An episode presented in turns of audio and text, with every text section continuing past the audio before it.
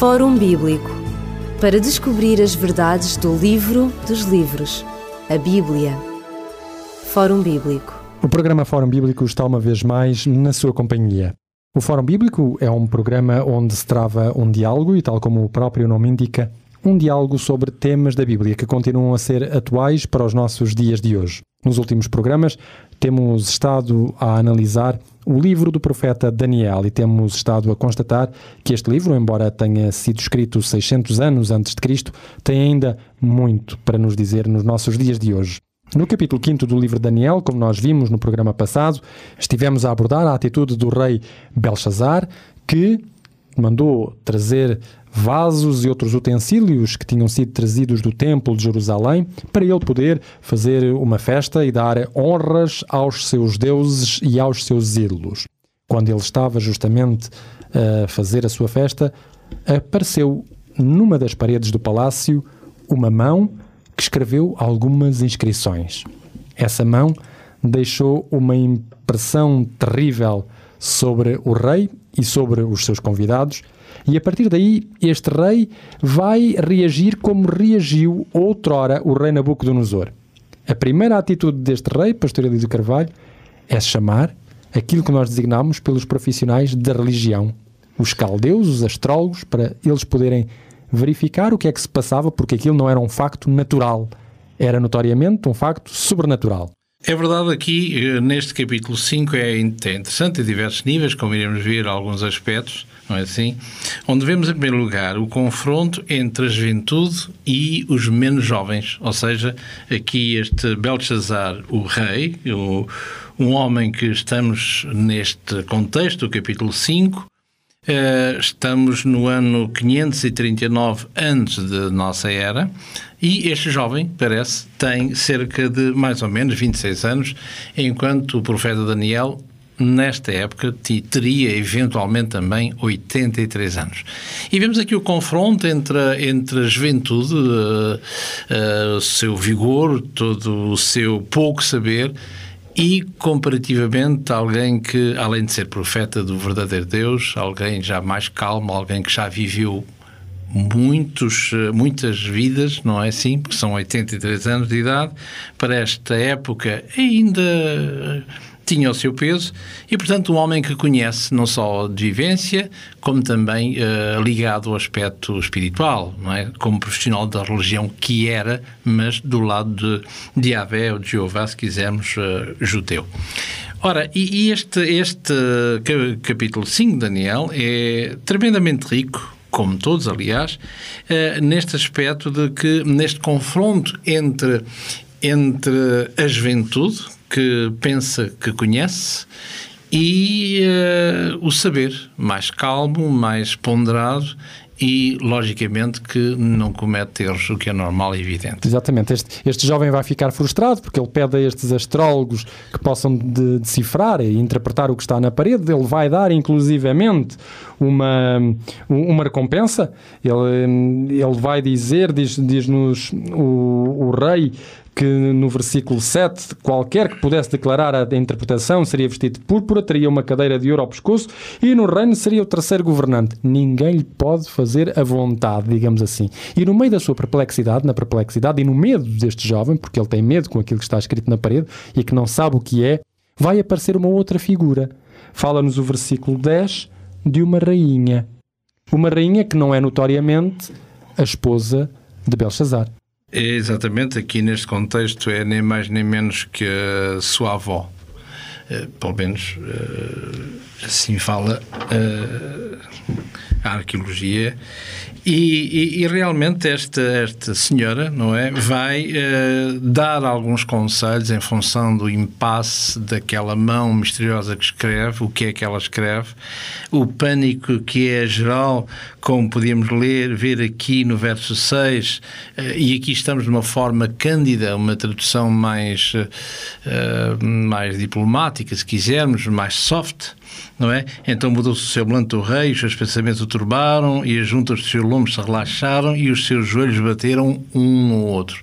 E podemos imaginar o que está por trás de tudo isso, ou seja, o que é que o medo vai incutir, como nós dizíamos uh, quando vemos alguma coisa que nos, uh, que nos incomoda ou que nos prega um susto, nós dizemos os nossos cabelos ficaram em pé, não é assim? E aqui, além de, do rei verter alguns com este medo todo, não é assim? E uma, um, aspecto, um aspecto característico exterior é que os cabelos ficaram em pé. É? E é isso exatamente o que o, que o texto está uh, quer dizer, embora, repito, traduzido de uma forma, no verso 6, uma, uma forma soft, uma forma exatamente. elegante. Assim, Aliás, mesmo no versículo 9 diz que ele ficou muito perturbado, se lhe mudou o semblante e mesmo os seus grandes estavam perplexos. É a razão pela qual ele vai, ele vai fazer, vai chamar e vai, fazer, vai introduzir na corte, não é assim?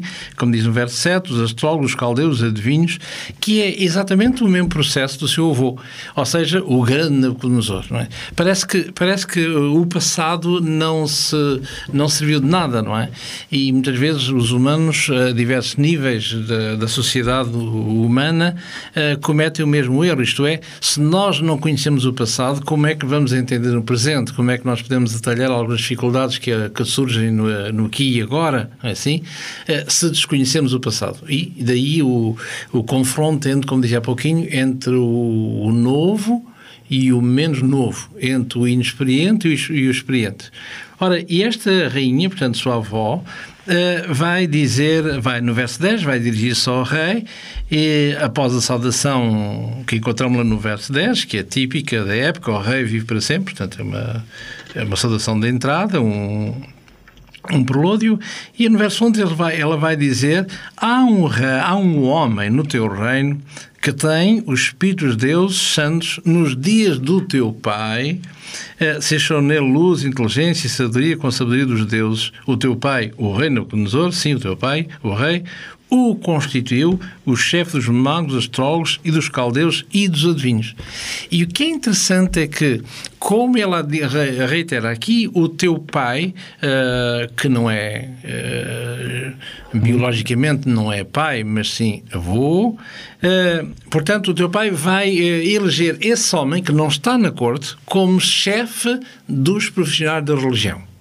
Ora, o que é interessante é que ele chama e que nós iremos ver à frente, vai chamar os subalternos e não chama, uh, iremos ver o porquê, e não chama o, o, gerente, enfim, o chefe de secção, o, o uh, portanto, uh, como direi, aquele que está nomeado pelos reis anteriores como sendo uh, o chefe desses, como ele diz aqui no verso 11, dos magos, dos astrólogos e dos caldeus.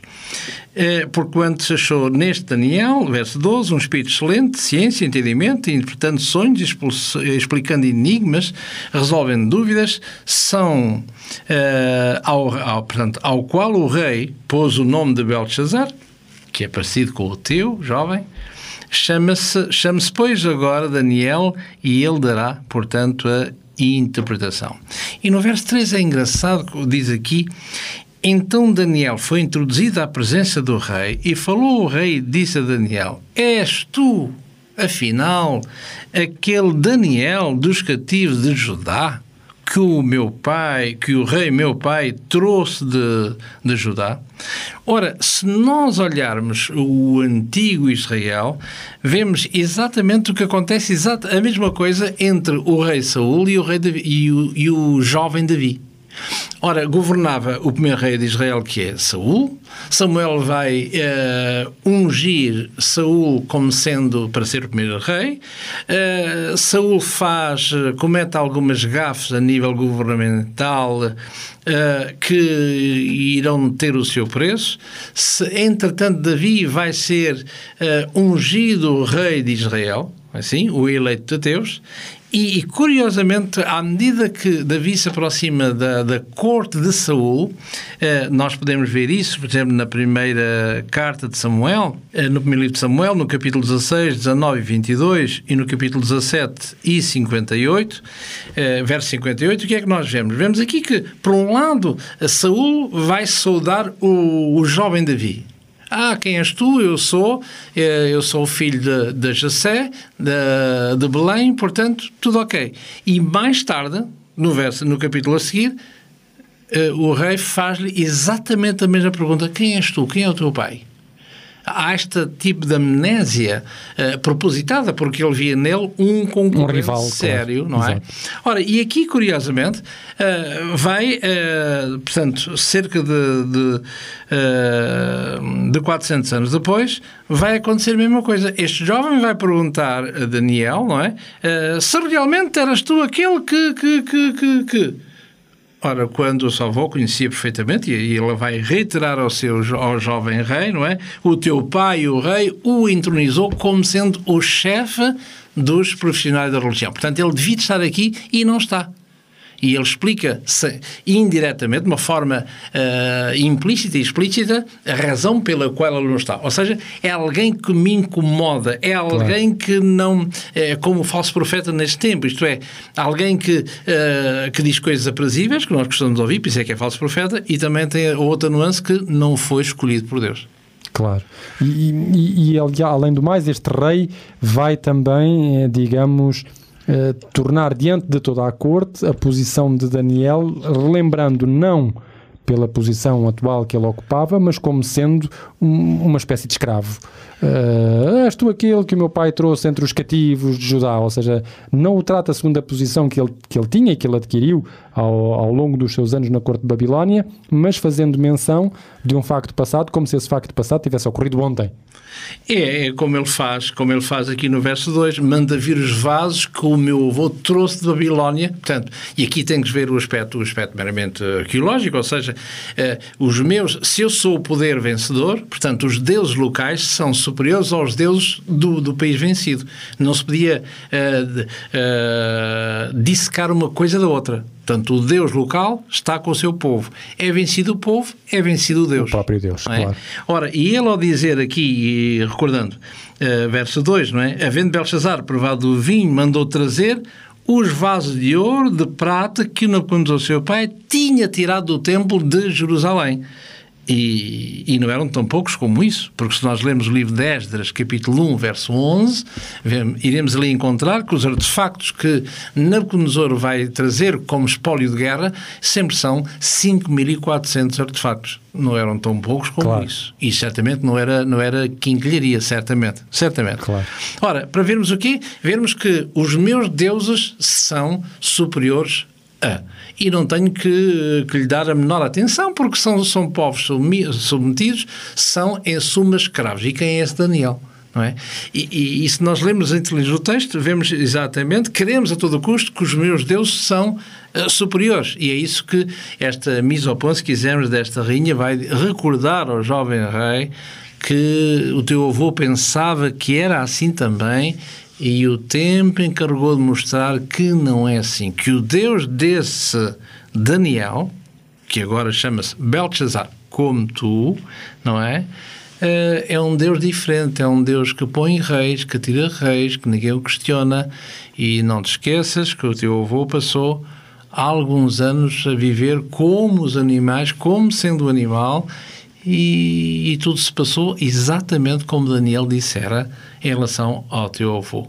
E é isso que ele vai fazer aqui, esta, dá esta noção de desprezo, no verso 13, já vimos, não é? És tu, pois, uh, aquele Daniel que. Uh, enfim, quem és tu? Uh, quem és tu? O que é que tu tens realmente para dizer hoje? Hoje. E além disso, portanto, repito, com um homem com cerca de 83 anos de idade. Exatamente. Sim? Há aqui duas, dois aspectos que gostaríamos de voltar a mencionar. A primeira é que, portanto, há aqui a menção de Nabucodonosor como tendo sido pai de Belshazzar, o rei, o que não é, digamos, uh, historicamente uh, verídico. Uh, há aqui uma nomenclatura bíblica que precisa de ser explicada. E, e no mesmo capítulo 5, verificamos também que por duas vezes o rei Belshazzar propõe a quem lhe decifre a inscrição da parede o terceiro lugar no reino. Vamos já ver o que é que querem dizer estas duas coisas. Comecemos pela noção de pai. Portanto, o que é que na Bíblia significa ser pai, Pastor do Carvalho. No verso 11, a rainha uh, recorda ao seu neto que uh, no teu reino há um homem que tem o Espírito dos deuses santos e nos dias do teu pai. E, e, de novo, no teu pai, o rei Nabucodonosor. Ora, este jovem, uh, Belshazzar, era filho de Nabonidos, portanto, que não tem nada, o, portanto, o Nabucodonosor já não existia, não é assim? E não é, uh, não era uh, pai, perdão, não era hum, filho, né, filho de, de Nabucodonosor, não é assim?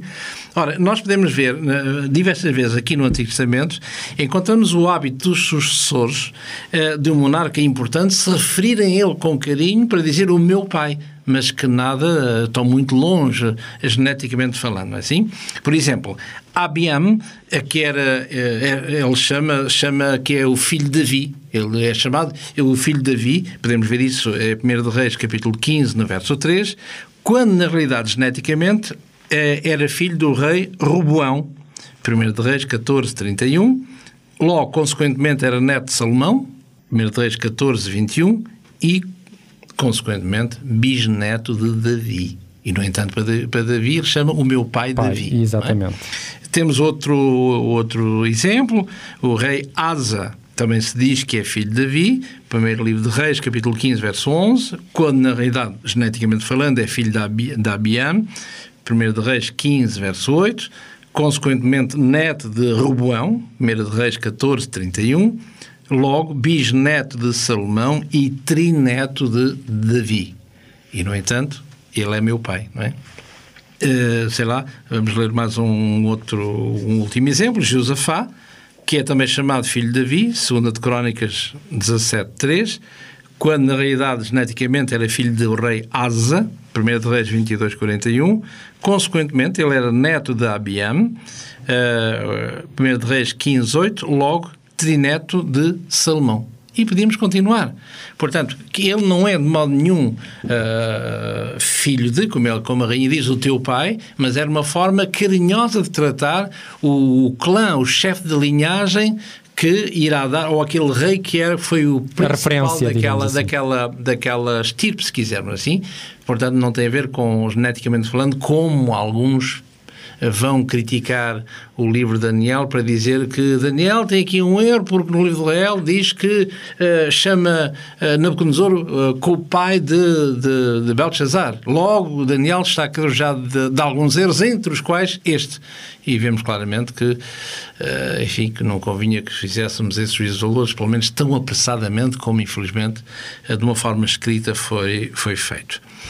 Ora, uh, o outro aspecto, como, como se ventilou, era porque é que ele dizia aqui no verso 16 havia esta mão que vai, que vai, uh, que vai escrever e vai dizer aqui o rei no verso 16 uh, eh, se puderes dar a interpretação, resolver estas dúvidas, não é? Serás vestido de púrpura, traz uma cadeia de ouro ao pescoço, no reino serás chamado o terceiro dominador. Ora, e aqui este homem, este jovem, não faz mais do que colocar-se no seu lugar, porque o seu pai, apesar de estar ausente em Teima, eh, na Arábia, não é? Na cidade de Teima, portanto, ele era corregente do pai. Portanto, ele, perante o rei, era, perante o trono, era o segundo Claro. E agora só podia oferecer o que é evidente, ou o seu lugar de segundo ele ficava no desemprego, não é? O que era, para a época, era impensável, ou então tinha que oferecer, nem podia ser outra forma a não ser o terceiro dominador. É? Portanto, uh, temos Nabonidos, o seu pai, temos Belshazzar, e uh, temos então, finalmente, este Daniel que seria, caso aceitasse, uh, aceitasse e decifrasse, sim, aceitasse o terceiro dominador. E o que é interessante. Mas Daniel recusa. Exatamente. O que é interessante me dizendo do verso 17, Daniel respondeu-lhe e disse, na presença do rei, uh, que é preciso ter não só um, um traquejo da corte, como também para esta época estamos a falar com, com o rei e o rei de Babilónia, ou seja, o rei dos Estados Unidos da época, não esquecer, não é assim? É, neste período pré-clássico. Diz aqui, então o Daniel disse ao, na presença do rei, verso 17, os teus dons fiquem com, contigo, dá os teus presentes a outros. Todavia, eu lerei ao rei a escritura que lhe farei saber também, de igualmente, a sua interpretação. Ora, e, e, vemos aqui porquê? Porque Daniel serve o Deus dos deuses. Daniel serve o Criador de todas as coisas, não é? Como mais tarde irá dizer o apóstolo Paulo na sua primeira carta a Timóteo, no capítulo 6, onde ele vai dizer que, eh, como diz, como parafraseando Jó, nascemos nus e nos morreremos. Nada trouxemos para este mundo, nada levaremos para este mundo. E era preciso reiterar este jovem o que a vida nos ensina e mostrar que realmente aquilo que o homem põe o seu coração neste mundo, eh, para Deus não tem qualquer valor a não ser o caráter, não é assim? Claro, exatamente. Oh, Daniel também, por aquilo que nós temos aprendido dele, não era alguém que procurasse o poder. Era, era alguém que se preocupava em ter uma vida ética, uma vida moral, que correspondesse àquilo que era a vontade de Deus para a sua vida e que pudesse, digamos, de uma forma ou de outra, ajudar os seus semelhantes, aqueles que estavam à, à sua volta. Ele nunca quis o poder. E o que este rei Belshazzar oferece é algo que para Daniel não está nos seus horizontes. E ainda que estivesse nos seus horizontes, Daniel sabe perfeitamente que é um poder que vai durar algumas horas. Não vai durar mais do que isso, porque Babilónia cai nessa mesma noite. Daniel só queria o poder, contrariamente ao que está a dizer, mas no sentido, noutro sentido, queria o poder de queria o poder de poder falar do poder de Deus. De Deus, exatamente. É? é? esse poder que ele queria, não é? O poder temporal, ele é efêmero. E, aliás, onde é que estão os grandes deste mundo? Não estão onde? As grandes riquezas, as grandes intelectualidades, as grandes, grandes a todos os níveis, estão aonde?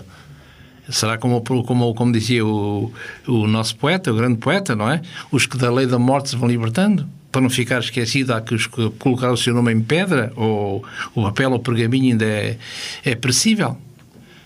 Portanto, isto claro. é o ser humano, é a realidade claro. triste do ser humano. E é interessante que Daniel vai também, antes de dar a explicação do que se encontra escrito naquela parede, ele vai fazer um prólogo, ou seja, vai, vai fazer uma grande introdução, relembrando a este jovem o itinerário do, do seu avô, relembrando aquilo que tinha passado entre Deus e o seu avô. Exatamente. Para ver se este jovem tomou, tomasse, tomava consciência daquilo que tinha acabado de fazer. É uma noção do tempo. O tempo é que ensina e é, é um facto, não é? Porque é que um pai tem, tem autoridade perante os seus filhos? Será pelo seu saber académico? Ou será pelos seus anos de vida, permitam, na universidade da vida? É assim? E é isso que ele vai reiterar ao jovem rei, desde o verso 19 até o verso 23 não é? Diz aqui no verso 21, reiterando aquilo que se passou com o seu avô, ele foi tirado dentre os filhos dos homens, o seu coração foi feito semelhante ao dos animais e a sua morada com os jumentos monteses.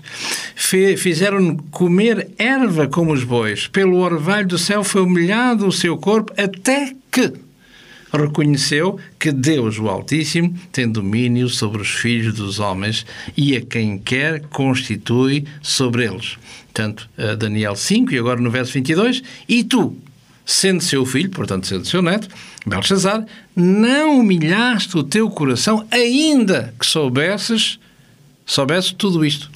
Portanto, não só ele sabia toda a história do, do avô pelas crónicas e não só, portanto, reiterando que o jovem tem 26 anos, como também sabia perfeitamente quem era Daniel. Como já vimos há pouquinho que uh, eu não quero que, há, que alguém me faça sombra, não é? Prefiro reiterá-los, reconduzi-los, os meus profissionais da, da religião. É? E é isso que, que, que, ele, que ele vai dizer. E no verso 23 vai dizer: Tu levantaste contra o Senhor do céu, foram trazidos vasos da casa dele perante ti, tu, os teus grandes, as tuas mulheres, concubinas, toda a gente bebeu neles. Além disto, eh, no meio do verso 23, deste louvores aos deuses de prata, de ouro, de cobre, de ferro, de madeira, de pedra, que não veem que não ouvem, que nada sabem, mas Deus em cuja mão está a tua vida e todos os teus caminhos, tu a Ele não glorificaste. É um texto do sexto século antes de Cristo. É um texto que nós tirássemos a data, é um texto que se aplica aos dias de hoje. Quantos não estão eh, nestas mesmas condições? Isto é, adoram uh, deuses de prata, de ouro, de cobre, de ferro, de madeira, de pedra, que não veem, têm olhos, mas não veem, não ouvem, não é? Têm o, e, e nada sabem. Ora, uh, e é isso convinha eh, este pequeno propósito, muito rapidamente. Eu lerei dois textos, que um deles se encontra no Salmo, Salmo o Salmo, perdão, o profeta Isaías, no capítulo 45 e no verso, no verso 10, onde fala aqui uh, algo interessante em relação a esta problemática, uma vez mais, de, dos ídolos, não é assim? Que podíamos dizer muitas e muitas coisas. Vemos aqui em Isaías 45, verso 20, diz assim: Congregai-vos e vinde, chegai-vos juntos os capazes das nações Nada sabem os que conduzem em procissão as suas imagens de cultura feitas de madeira e rogam a um Deus que não pode salvar.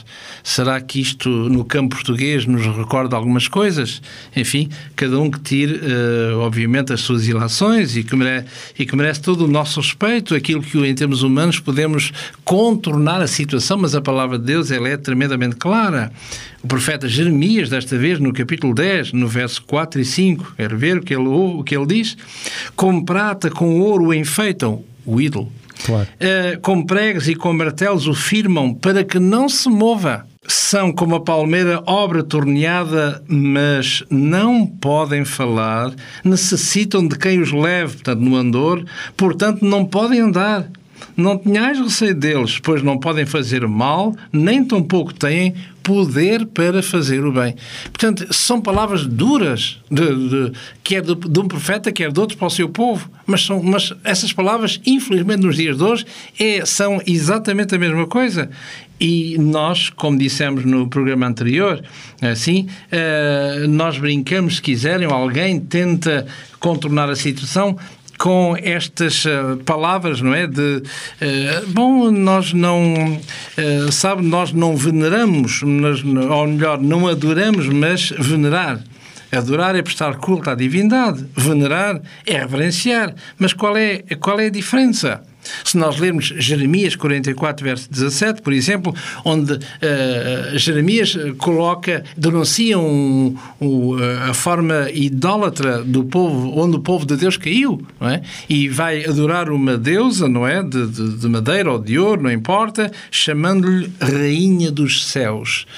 Uh, até parece que isto tem a ver com connosco, de certa maneira, pelo menos no território português, não é assim? Uh, e essa Rainha dos Céus enfim, como algumas, uh, uh, alguns movimentos religiosos que merecem o nosso respeito, que têm, uh, leria este propósito, por exemplo, pode o, o ouvinte não conhecer, Uh, no pormenor, fala aqui, uh, quando nós falamos na nossa, uh, no nosso, enfim, no campo português, no santuário de, de, Fátima, repito uma vez mais, que merece todo o nosso respeito, embora a Bíblia é contra essa prática, diz aqui, uma notinha que gostava de ler. Uh, em campanha nacional para a recolha de ofertas para a confecção de uma coroa, angariaram-se 8 quilos de ouro e inúmeras pedras preciosas. De um valor incalculável, nesta coroa da Virgem, trabalharam gratuitamente 12 especialistas durante 3 meses. Exemplar único e pesa 1.200 gramas e tem 313 pérolas e tem 2.679 pedras preciosas. Ora, isto é o que está na, na, na, imagem, não é assim? Qual é a diferença entre um ídolo e este texto que estamos a, a acompanhar? Venerar? Adorar? Que relação tem uma coisa com outra entre o objeto e a realidade? Rigorosamente não tem nada a ver. Claro. E estamos totalmente contrários, contrários à palavra de Deus, embora, repito, não estamos contra ninguém longe de lá, estamos simplesmente a tentar situar a palavra de Deus com a, com a prática humana. E ela, repito uma vez mais, deve merecer todo o nosso respeito. Uma coisa é dizer que é bíblico e outra coisa é dizer eu venero ou adoro que cada um é livre fazer o que quiser, mas que temos de comparar que o cânon é a palavra de Deus e não a nossa vontade. Claro. Chegamos então à parte desta hum, escritura e do significado que ela, hum, que ela tem, esta escritura na parede, cuja inscrição vai aparecer em pormenor a partir do versículo 25 deste livro de Daniel e cuja explicação Daniel vai dar logo em seguida. Quais são os detalhes? O que é que nós poderemos dizer acerca desta hum, escritura, Pastor Elísio Carvalho? Portanto, segundo diz o verso 25, as palavras são Men, men tekel ufarsim, que é o plural de peras, que é, como aqui diz, men contado, contou Deus o teu reino e o acabou, tekel foste pesado na balança e peras, portanto, o singular de ufarsim, e foi dividido. Portanto, foste contado, foste pesado e achado em falta. E, portanto, eh, este uh, reino, uh, estava ele a dizer, direta ou indiretamente, se quisermos, porque no verso 29 o Belshazzar, o rei, vai, vai cumprir a sua promessa e vai vestir o Daniel, Daniel de, de, com, com a púrpura e com a cadeia, com a cadeia ao seu pescoço, a cadeia de ouro ao seu pescoço, proclamando, portanto, o terceiro do reino. Só que, no verso 30, naquela mesma noite, a coligação Medo-Persa e rompeu pelas portas de Babilónia. Exatamente, de uma forma engenhosa, desviando o, o rio Eufrates, não é? E, como um passeio alegre, entraram dentro de Babilónia, que parecia inexpugnável. E de tal maneira era inexpugnável que nem sequer se preocupavam em pôr uma, uma, uma guarda uh, mais vigilante, não é assim? E assim acaba uh, o, sonho, o sonho humano, não é? Que era aquilo que eh, Daniel se esforçou de mostrar a este homem uh, quando, reiterando o que diz aqui no verso, no verso 21, assim, uh, até conheceu o teu, o teu avô, conheceu o Deus Altíssimo, ele que tem domínio sobre os reinos dos homens e os dá a quem quer e constitui sobre eles. Fora disto, tudo o que é humano é simplesmente efêmero. Claro. E, e esta inscrição era no, no final, hum, digamos, a condenação do próprio Belshazzar. Era a condenação divina de uma vida fútil, de uma vida que, tendo tido a oportunidade de reconhecer a existência e a soberania de Deus, Uh, passou ao lado. E também o cumprimento daquilo que os profetas no, no outro hora disseram, quer Jeremias, quer Isaías, ou seja, tu jamais serás para sempre. Muito antes de, ainda no auge claro. da Babilónia. Cerca de 55 anos antes tu jamais serás para sempre. Isto é que é o verdadeiro profeta. Claro, é situar-se no tempo segundo a perspectiva de Deus. Exatamente. E é desta maneira que uh, vos deixamos no programa do Fórum Bíblico de hoje. No próximo programa começaremos a analisar o capítulo 6 do livro de Daniel. Se ainda não teve a oportunidade de acompanhar connosco o estudo do livro de Daniel, tem esta possibilidade, uma vez que, a partir do próximo programa, analisamos a última parte histórica do livro de Daniel, encetando logo de seguida o aspecto profético e a parte profética deste livro, que vai ser tão emocionante como foi a parte histórica. Despedimos-nos com muita amizade, desejando uma boa continuação para todos aqueles que nos ouvem e as bênçãos de Deus nas vossas vidas. Que Deus vos abençoe e até ao próximo programa, se Deus quiser. Fórum Bíblico para descobrir as verdades do livro dos livros, a Bíblia. Fórum Bíblico